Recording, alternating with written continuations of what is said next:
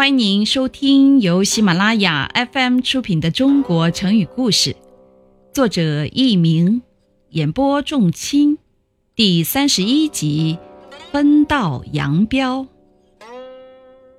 南北朝时期，北魏的元齐为朝廷立下了大功，被封为河间公。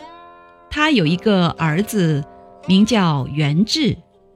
元志精明能干，很有文采，被任命为洛阳令。有一年，北魏孝文帝采纳了御史中尉李彪的建议，将都城由山西平城迁到河南洛阳。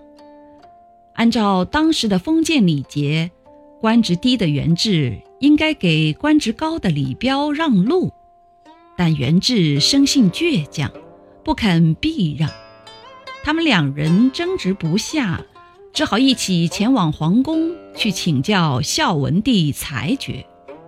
李彪说：“御史中尉是皇上的重臣，作为官职比我低的洛阳令，元志不应该抢到。”元志说：“我是洛阳这个地方的最高行政长官，凡是住在洛阳的人，不管是谁，统统编在我的户籍本中。”御史中尉也在我的管理范围之内，我为什么要给李彪让路呢？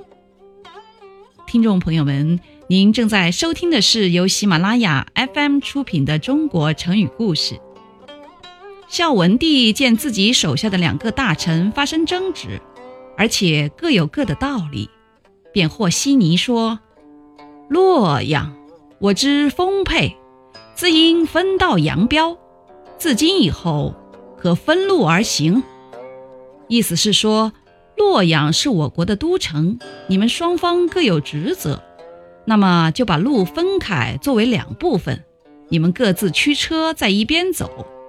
从今以后，谁也不要抢占谁的道路。元志和李彪从皇宫出来以后，马上用标尺量路画线。每人各走半边，也就相安无事了。后来人们用“分道扬镳”作为成语，比喻志趣目标各不相同，所以最好各走各的路，互相不干涉。镳，马勒口；扬镳，举鞭驱马前进的意思。听众朋友们，本集播讲完毕，感谢您的收听，再会。